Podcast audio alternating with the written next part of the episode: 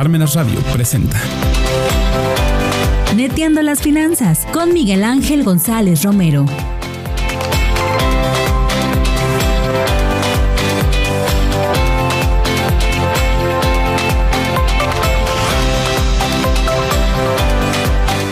Hola amigas y amigos de Neteando las Finanzas, muy buenos días.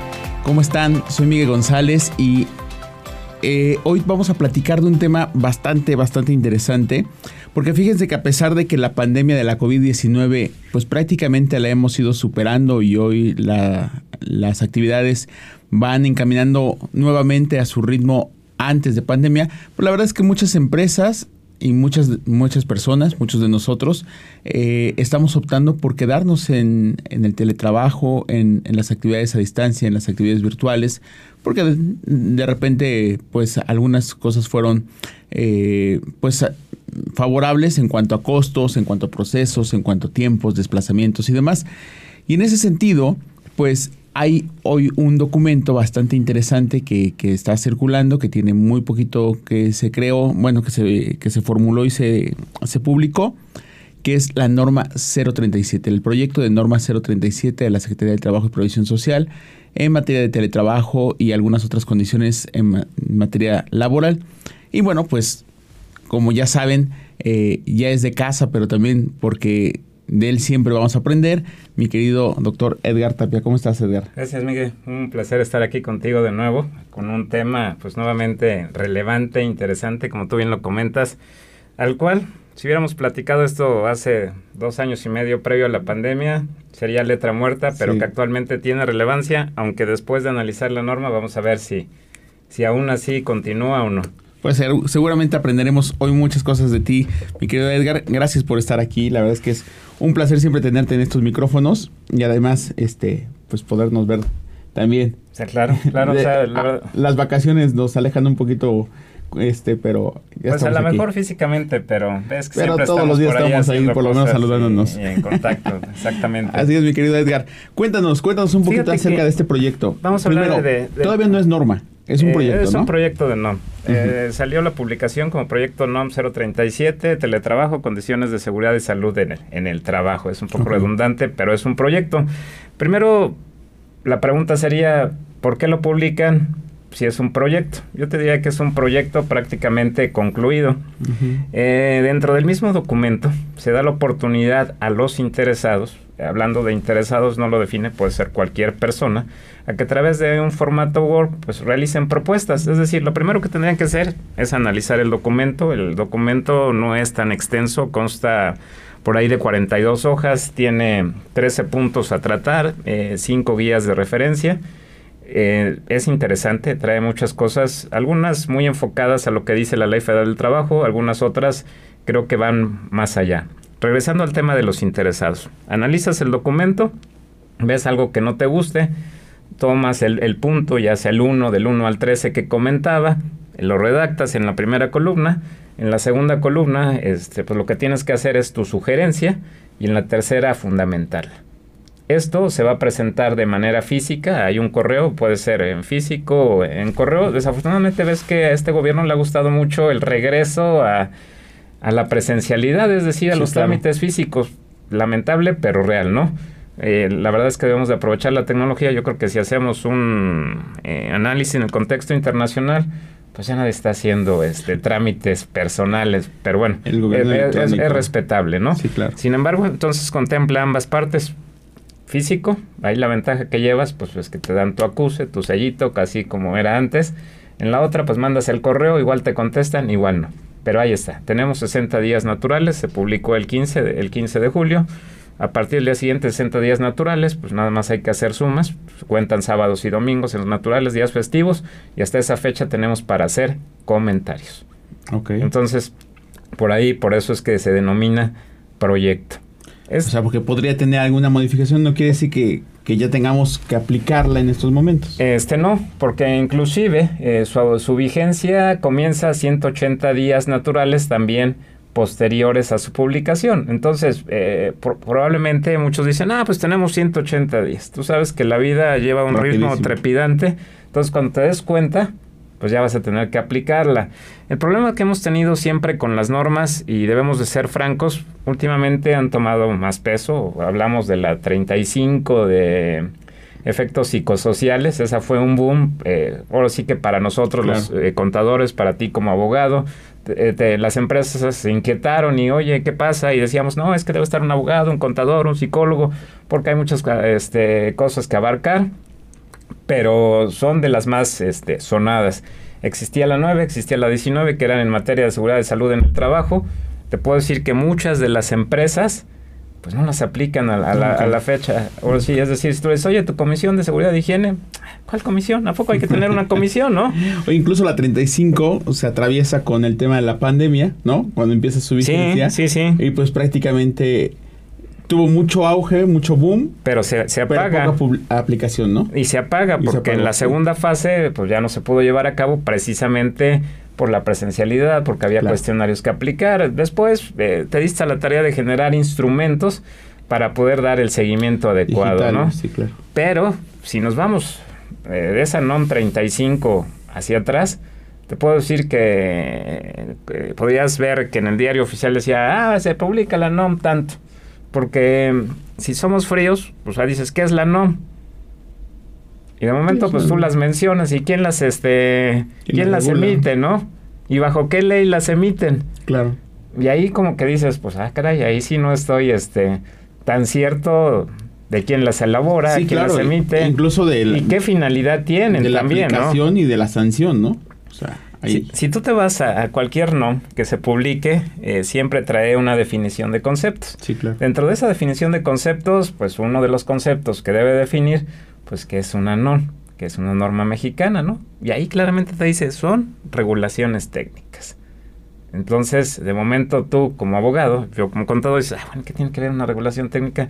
Con una norma laboral o con una norma fiscal o con una norma legal. Es como la, norma de información financiera. Pues pero esa ponle que va más direccionada, ¿no? Son técnicas, ¿no? Sí, sí, claro. Pero tú dices, este, NIF y este prontuario fiscal, dices, ah, pues sí, Es como el abogado y el contador, dices, no, pues sí, sí se lleva, ¿no?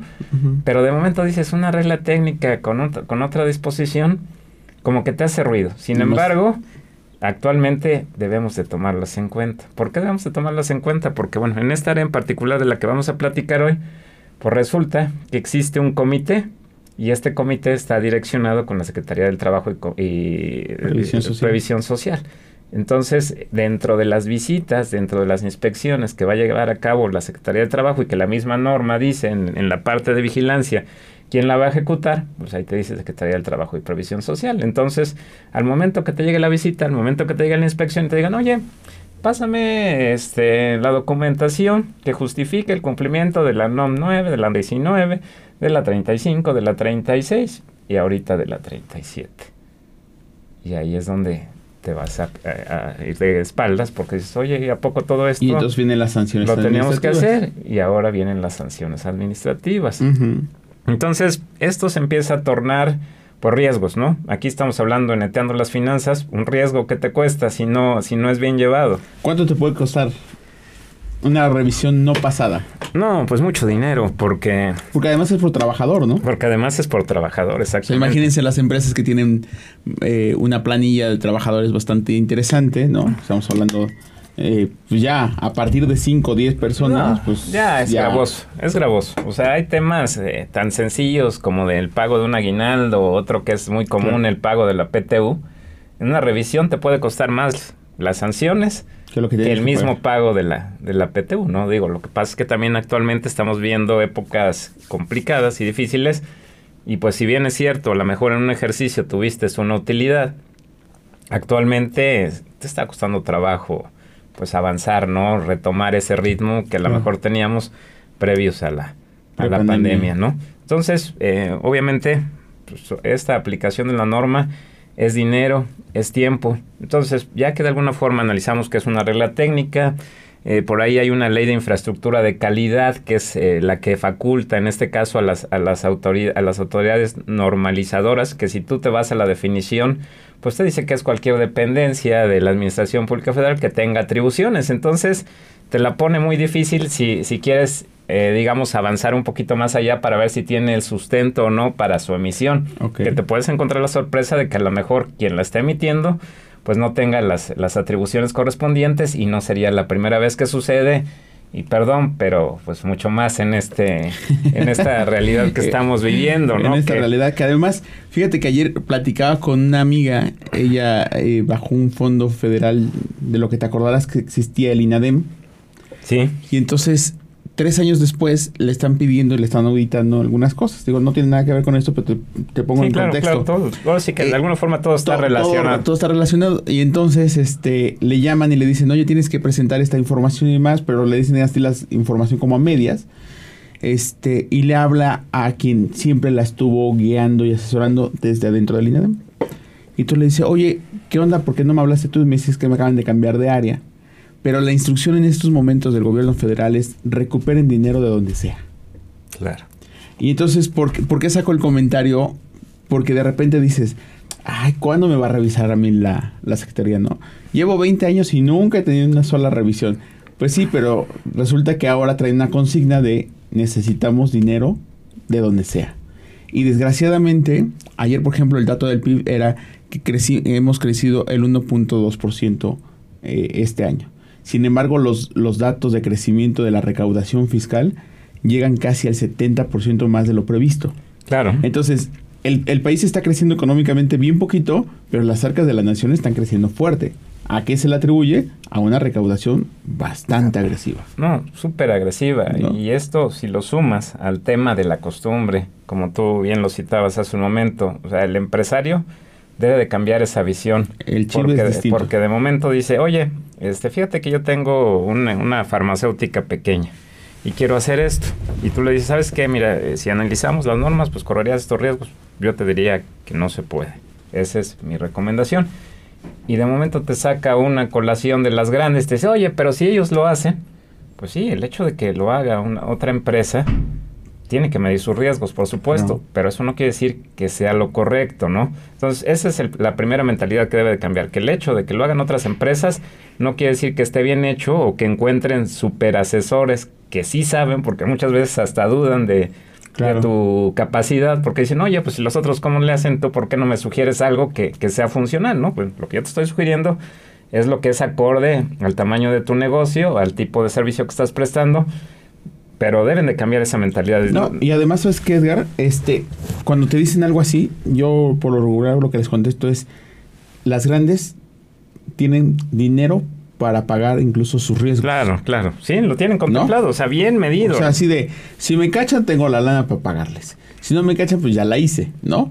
Pero la pyme, en el problema, en el problema, se hunde, se hunde. no tienen, no tienen para pagar. O sea, no hay flujos de, de efectivo que aguanten una revisión de estas. Y en materia de esto de la 037, ¿qué nos van a, qué nos van a revisar? ¿Qué, qué viene a regular? Porque en materia de teletrabajo, ¿te acuerdas que abril del año pasado estábamos... este, Enero, se publicó en enero de 2021. Sí, pero la reforma de Ah, bueno, sí. teletrabajo y la, la- y cosas sí, la, la reforma integral laboral que, ¿No? que abarcó, pues ahora sí que varias Eh, leyes, eh, ¿no? está- estábamos hablando de, de estas cosas hace casi año y medio. Y ahora viene una norma que va a entrar en vigor a finales de este año, ¿no? Sí, correcto. Regresando a este tema, bueno, eh, esta surge, eh, el fundamento, digamos, en la Ley Federal del Trabajo es el 330J. A partir de, de esta reforma de teletrabajo, pues se creó una reforma, un capítulo 12 bis, pues donde nada más al 330 le agregaron de la A a la K. Y, y dentro de ese A de la A a la K, en el J, pues hablaba que en materia de seguridad y salud en el trabajo, se iba a generar una norma mexicana donde se iban a establecer precisamente los lineamientos. Y con base en un segundo transitorio, se concedía un plazo de 18 meses para su expedición. Bueno, pues estamos en tiempo. Lo Eh, se, cumplieron. llevó, se llevó a cabo la expedición, inclusive un poquito antes. Pero eh, dentro del contenido del documento vamos a ver que va un poco más allá. Cuando salió esta propuesta de, de teletrabajo como tal, ya bajo los nuevos lineamientos, pues lo que generó mucha inquietud pues era el hecho de que yo como patrón le tendría que entregar al trabajador pues lo que era internet, lo que era una computadora, lo que era una impresora, si es que necesitaba sacar impresión de documentos, ojalá y no, porque pues ya no estamos prácticamente papel. y pues que su silla ergonómica, que debería de tener un espacio definido dentro. Ahí se hablaba, o sea, si nosotros nos vamos al 330, pues sí habla del domicilio del trabajador. Dentro de la norma, al hablar del lugar de trabajo, ya no habla del domicilio precisamente del trabajador, sino dice del lugar o lugares que el trabajador o que el teletrabajador convenga con el patrón, ¿no? Ya puede hablar de un tema híbrido. Sí, ya puede hablar de, un tema híbrido. ¿A quién le va a aplicar esta norma? Bueno, eh, se habla desde la misma Ley Federal del Trabajo y se habla aquí en la norma de un 40%. En este caso, la Ley Federal del Trabajo hacía mención que, el, eh, que más del 40% se prestara en el domicilio del trabajador o en el lugar donde el trabajador eh, definiera para llevar a cabo su trabajo. Okay. La norma habla de un 40% de su jornada semanal. Entonces ahí tendríamos que tener en primera instancia identificar la jornada del trabajador si, si fuese diurna, serían 19.20 horas como máximo a la semana, si es que no quiero que me aplique la norma. Si estoy por arriba, pues la norma la voy a tener que cumplir, porque regresando a la definición, pues sí son reglas técnicas, pero de observancia general, ¿no? Entonces, aunque sea una regla técnica, es de observancia general y la debo de cumplir. Si fuera este nocturna, pues son alrededor de 16 horas, o si fuera mixta, 19, 18 punto algo. Entonces, eso es lo primero que debo de ver ¿Me conviene? ¿No me conviene? No a todas las empresas les aplica, es decir, eh, todo depende eh, cómo se lleve a cabo eh, la prestación del servicio, en este caso subordinado, para ver si existe la posibilidad de que sea a través de esta modalidad, ¿no? Y ojo, primer elemento a revisar y cambiar, incluso modificar, pues el contrato laboral. Ah, claro. Esto, esto estaba contemplado desde un inicio. Te hablaba de los requisitos que establece el 25 de la Ley Federal del Trabajo, más otros adicionales. Dentro de esos, pues precisamente el suministro. Vamos a ver otros dos derechos muy importantes a los cuales tiene derecho el, el trabajador, la redundancia, que es eh, la desconexión y en este caso, pues su derecho a la reversibilidad, ¿no? ¿A qué se refiere la reversibilidad? Pues a que si yo estaba en presencial, derivado a lo mejor inclusive del tema pandémico, me cambian a teletrabajo, ahorita ya no me gusta, eh, tengo la opción eh, de regresarme nuevamente a la presencial. Hay que diferenciar que ya la norma contempla que para aquellos, digo, no sé por qué lo contempla, por esto digo que si es una norma técnica no debería de abundar en esos temas, pero dice, para aquellos que se contraten ya en la modalidad teletrabajo, pues no hay reversibilidad. Es decir, no hay marcha atrás. Eh, no puedes decir, ah, pues a mí me contrataron teletrabajo y quiero ahora cambiarme a presencial. Eh, en este caso solamente sería voluntad del patrón y pues tendrías que hacer un cambio pues total en cuanto a documentación y demás, ¿no? Pero yo como trabajador o como teletrabajador, si entré como teletrabajador, no puedo cambiar a, presencial, ¿no? Y fíjate que ya eh, pensando en la operatividad diaria de las empresas de nuestros clientes, pues para muchos le ha sido como muy fácil decirte, ah, pues esta semana viéntate en teletrabajo, ¿no? No, la próxima semana te presentas. Y este, y tres días aquí, tres días allá, este, incluso quienes damos clases de repente, ¿no? Pues este grupo está a distancia, este grupo presencial. ¿no? Este, y en este sí te vas a conectar y en este no te vas a conectar y en este hay una plataforma que además es institucional y en el otro pues la tienes que pagar tú. Cosas de estas, ¿no? Este, e, e, e, esa parte operativa, pues te pone en riesgo de, o en, la, en, la, en el filo de si me aplica o no me aplica. Es que qué bueno que lo tocas, porque a eso iba. O sea, hay, hay ocasiones en que la misma empresa, pues ni siquiera se da cuenta que va a estar obligado a esto, ¿no? Se está metiendo en problemas. Toma decisiones eh, sin tener todo el contexto.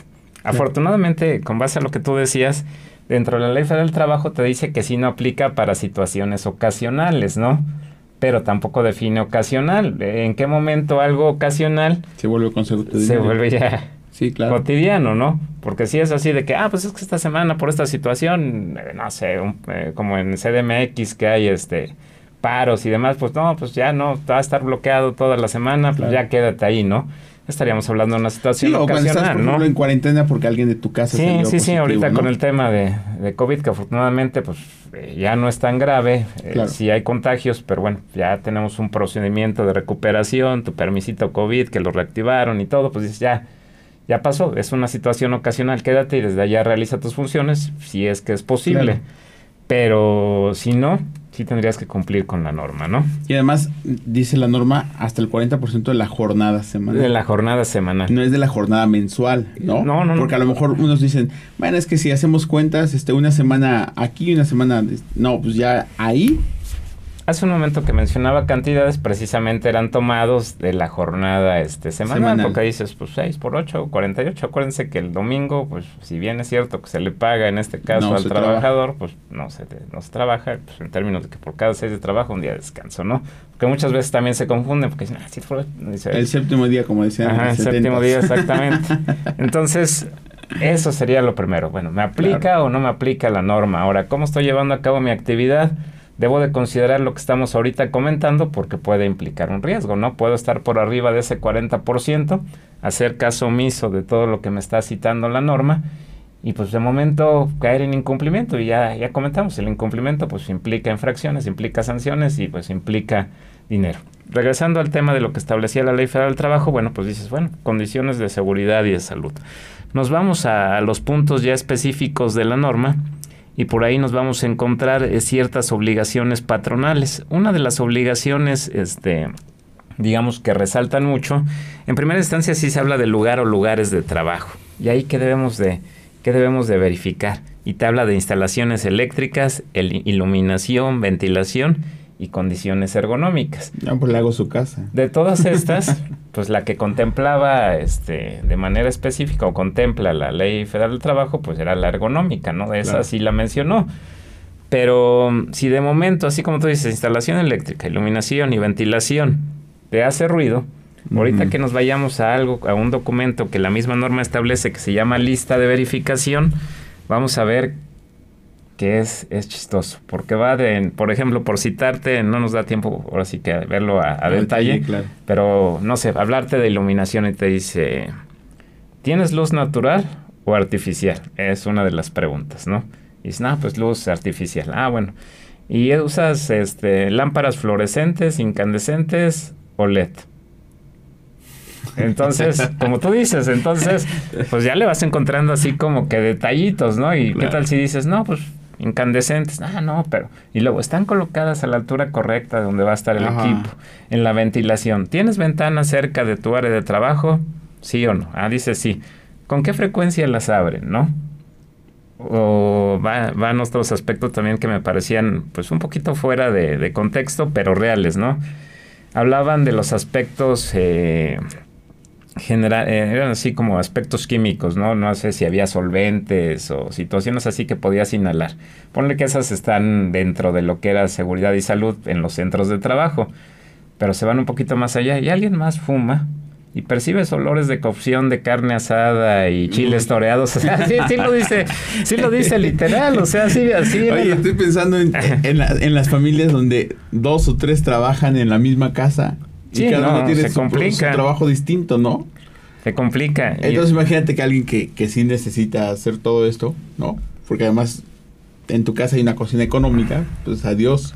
Adiós. Sí, sí, sí. Y esta lista de verificación es obligatoria porque también se habla de un procedimiento de evaluación y luego todavía está sujeto a vigilancia. Bueno, y esta lista de verificación hay dos modalidades. Te lo voy a platicar porque ya no nos va a dar tiempo.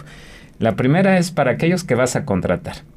Aquellos que vas a contratar, digamos que les debes dar su listita y decir, mira, si te interesa teletrabajo, Y debes, pasas todo esto. debes de cumplir con todo esto.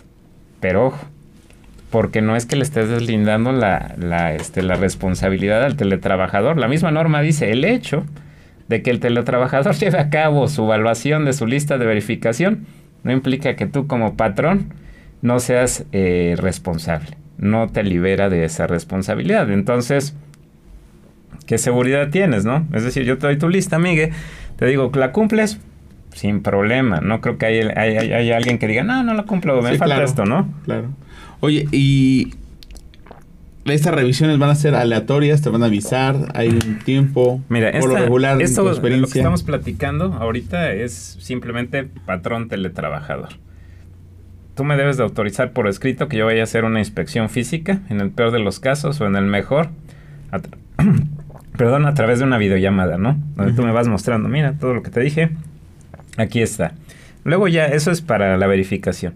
Luego viene el proceso de evaluación. El proceso de evaluación se habla de que no lo va a hacer la autoridad competente, sino que tú como patrón podrás contratar a unidades, así como se hace... ahí está el negocio. ahí está el negocio, ahí está el negocio, a unidades que van a ser expertas en el tema y que van a evaluar y que te van a generar un dictamen. Nuevamente es dinero y ese dictamen también se abre una oportunidad, pero habría que ver para quiénes, ¿no? Ese es el, tema delicado, porque muchas veces los que llegan, pues no son los que tienen la, mayor preparación o la mayor experiencia, pero pensemos que todo va a ser transparente, hay una oportunidad de ser una unidad este, de, autores de inspección, cumples, tiene vigencia dos años, siempre y cuando pues no modifiques las condiciones originales con las cuales eh, se llevó a cabo la evaluación. Y adicionalmente ya se habla del proceso de vigilancia, que ese proceso de vigilancia sí lo va a llevar a cabo la Secretaría del Trabajo y Previsión Social. Oye, yo me puedo amarrar el dedo y decir, oye, en cuanto salga esta y sea obligatoria, este contrato a una unidad de inspección y que me Actualmente todavía no hay ninguna. Yo me di la tarea de, buscar si ya había por ahí alguna y, y todavía no hay ninguna. Pero sí te lo puedes amarrar. O sea, esto es como en su momento era el dictamen optativo en materia fiscal, donde tú decías, pues ya tengo mi dictaminador, cualquier cosa, arréglate con él. Te debe de, servir. Sí, porque a lo mejor valoras riesgos. Y está contemplado en la norma, porque dice evaluación, y, en la primera, el primer parrafito del, del tema de evaluación te dice, no lo va a llevar a cabo la autoridad. Porque la autoridad va a llevar a cabo el proceso de vigilancia. Okay. Que es diferente, ¿no? O sea, yo no, yo autoridad no voy a perder mi tiempo evaluándote. Si tú dices que ya cumpliste, mejor yo llevo y te vigilo y te pido y te exijo la documentación y si tú no me la das, pues ahora sí te infracciono y te sanciono. Ok. Que es mucho más práctico y mucho más real, ¿no? Entonces, para evaluación, o confías en tus propios procedimientos. Hay empresas que están muy avanzadas, como decíamos, esto surgió por un tema de calidad, donde ya tienen su comisión bien integrada, todo. Pues lo único que hacer pues, es una ampliación. Ahora, otro tema que, que me gustaría dejar sobre la mesa, esto es por cada lugar de trabajo y cada lugar de trabajo implica un trabajador. O salvo, como tú decías, que se reúnan tres o cuatro o cinco, renten una, una casa porque ahí se sienten a gusto, tienen todas las comodidades y los cuatro o cinco trabajadores designen como lugar de trabajo el mismo sitio. A lo mejor para diferentes patrones, pero cada patrón se tendría que hacer cargo de esa lista de verificación. Entonces está complejo, porque ahí dices, bueno, de tener un centro de trabajo y, a lo mejor 50 sucursales, ahora agrégale 500 diferentes lugares de trabajo de esa magnitud, o a lo mejor de tener un solo centro de trabajo con 10 trabajadores y 5 los tienes en teletrabajo, pues ahora preocúpate por cumplir con lo del centro de trabajo más, lo de los otros 5. Te digo, tienes esa ventaja que cuando lo vas a contratar, pues tú llevas el sartén por el mango, pero pues ahorita, este, hablando de temas de discriminación, de derechos humanos, pues también debes de hacerlo con mucho tacto, porque no puedes decir, ah, bueno, es que no cumpliste con, con tener la silla ergonómica y la, el escritorio con una altura de 1.72, 1.76 centímetros, pues ya no pasaste. ¿Estás de acuerdo? No, pero además, ¿sabes, ¿sabes qué? Que abre aquí muchas posibilidades, ¿no? Y, aplica para todas las empresas. O sea, no, no solamente aplica a ciertos sectores, aquí estamos hablando de todos. Exactamente. Eh, te digo, siempre y cuando eh, la prestación de servicio que estás dando o la actividad que vas a desarrollar te lo permita fuera del centro de trabajo. Oye, ¿y abre la posibilidad de las quejas anónimas y demás, como algunas otras normas lo permiten? Sí, claro, o sea, esto no es algo aislado, no es que digas a los de teletrabajo únicamente les aplica la, la 37 y lo demás eh, no es importante. No, es, es una más. Es una más. Inclusive dentro de la, de la parte de evaluación, te dice que debes de compartir la información generada que soporte el cumplimiento de la norma con la Comisión Mixta de Seguridad y Higiene. Entonces, pues adicional a, lo que te, eh, te, van a solicitar en una inspección, si tú manifiestas porque debes de hacer un listado vigente y actualizado de todas las personas que vas a tener de teletrabajo, hay otro documento que del cual hay que abundar mucho y tener mucho cuidado que se llama una política política para aquellos trabajadores de teletrabajo que debe de cumplir con ciertos lineamientos muy específicos y esto es independiente al contrato. Esta política la tendríamos que ver como si fuese el, reglamento interno de trabajo de cada uno de los centros de lugares, porque si nos vamos a las obligaciones de los teletrabajadores, porque también tienen, hay que citar que entre el documento los patrones tienen 13 muy importantes y tal vez este, los trabajadores pues tienen 6 pero, bueno, más bien nueve, perdón, pero son de las muy obvias, ¿no? Pues, no sé, cumplir la política, este, cuidar del equipo que le proporcione, en este caso el patrón, etcétera. Entonces, eh, hay una guía de referencia, porque también incluye cinco guías de referencias, donde hace una sugerencia de ciertos ejercicios físicos que el teletrabajador debe de llevar a cabo previo al inicio de su labor. Y eso cómo lo vas a validar, ¿no? Aparte, te obliga a que tú digas, oye, amiga, fíjate que te voy a ofrecer teletrabajo, pero corres el riesgo de tener problemas ergonómicos si no trabajas bajo una postura correcta y tienes el riesgo de, eh, este, de tener efectos psicosociales, porque a lo mejor pues te aíslas, este, ya no convives con tus compañeros, no hay interacción y bueno, pues eso te lo advierto desde ahorita para que luego casi no, no me reclames, ¿no? Sin embargo, esto no quiere decir que le aplique todas las situaciones relacionadas con una enfermedad de tipo profesional que cita la misma ley y que cita la ley del seguro social, ¿no? Entonces, bien dicho, lo, bien lo comentabas hace un momento, es una más, no quiere decir que nada más cumple con esta y de las demás me olvido para los teletrabajadores. Entonces, está, está interesante. Va a dar, va a dar para... Viene una guía donde vienen imágenes de, de la postura que debe tener el, el, trabajador, de la altura que debe estar el equipo de cómputo, o sea, todo bien definido. O sea, es decir, eh, este tipo de situaciones lo tendríamos que ver en los centros de trabajo y ahorita en el teletrabajo, ¿no? El problema es que nadie lo hace en el centro de trabajo y ahorita que lo escucha para el teletrabajo dicen, no, no puede ser, es, mucho, ¿no? Claro. De repente, oye, pues abre la cámara y está el, eh, teletrabajo está en la sala el derecho a la, intimidad también, o sea, la misma ley federal del trabajo sí contempla el uso de cámaras, pero nada más en, en lugares específicos. Y el trabajador en todo momento, el teletrabajador debe de indicarle al patrón si hay algún cambio de domicilio, ya sea temporal o definitivo o alguna circunstancia. Inclusive te habla de que debes de tener una, este, un buzón de, de probable abuso familiar que, que, este, que orille a que el trabajador regrese a... de violencia familiar, perdón, que regrese a la modalidad presencial. Está, está interesante. Hay muchos, o sea, tiene, muchos recovecos, no nada más es como decir, ah, ya le di al repasado y ya, ya me la sé. Habría que analizar. ¿Es este útil? Si es útil, eh, habría que llevarlo esto también a la materia fiscal, porque bueno, son muchos los requerimientos que te pide, y ahora vamos a ver qué tan exigente va a estar la autoridad para efectos de la deducibilidad claro. y costos. No, imagínate, yo, yo estaba pensando más todavía en el sentido de que en una revisión, por ejemplo, para la inspección del domicilio fiscal, pues llegues y nada más haya una mesa porque no hay trabajadores, ¿no? Exacto. Porque todos los tienes en teletrabajo. Sí, sí, sí, materialidad, pues aquí está mi política, aquí está mi relación, aquí está todo lo que implica. ¿Y será válida para la autoridad fiscal? Ese es el tema, ese es el tema, porque ahorita medio quisquillosos, ¿no? Habría que ver. Sí. Habría que ver, esto es algo nuevo, lo que nos vamos a enfrentar pues todavía no, no entra en vigencia, pero que debemos de comenzar a prever, porque su incumplimiento... El 2023 será parte... Porque el hacerlo correctamente o no implica dinero. Esa es una gran neta mi querido Edgar. Siempre.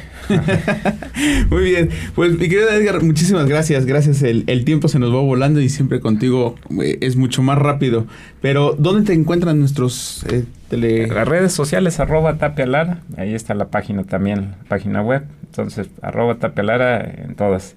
En todas las redes sociales. Todas las redes sociales. Ahí está, arroba tapialara en todas las redes sociales. Edgar Tapialara. Me hubiera gustado.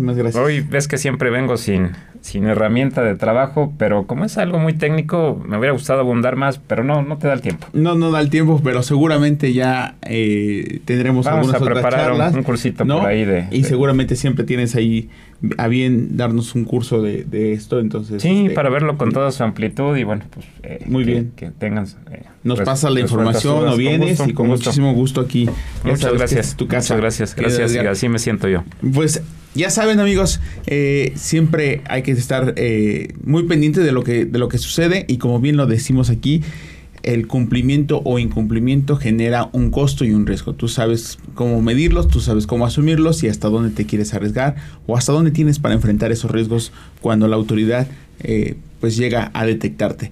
Muchísimas gracias a Parmenas Radio, a MC Business por la producción, a Mirna Cortés detrás de los controles y sobre todo gracias a ti que con el favor de tu atención nos vemos y escuchamos cada, cada miércoles a las 12 del día. Soy Miguel González, nos vemos en la siguiente emisión aquí donde estamos preparados para todo. Chao.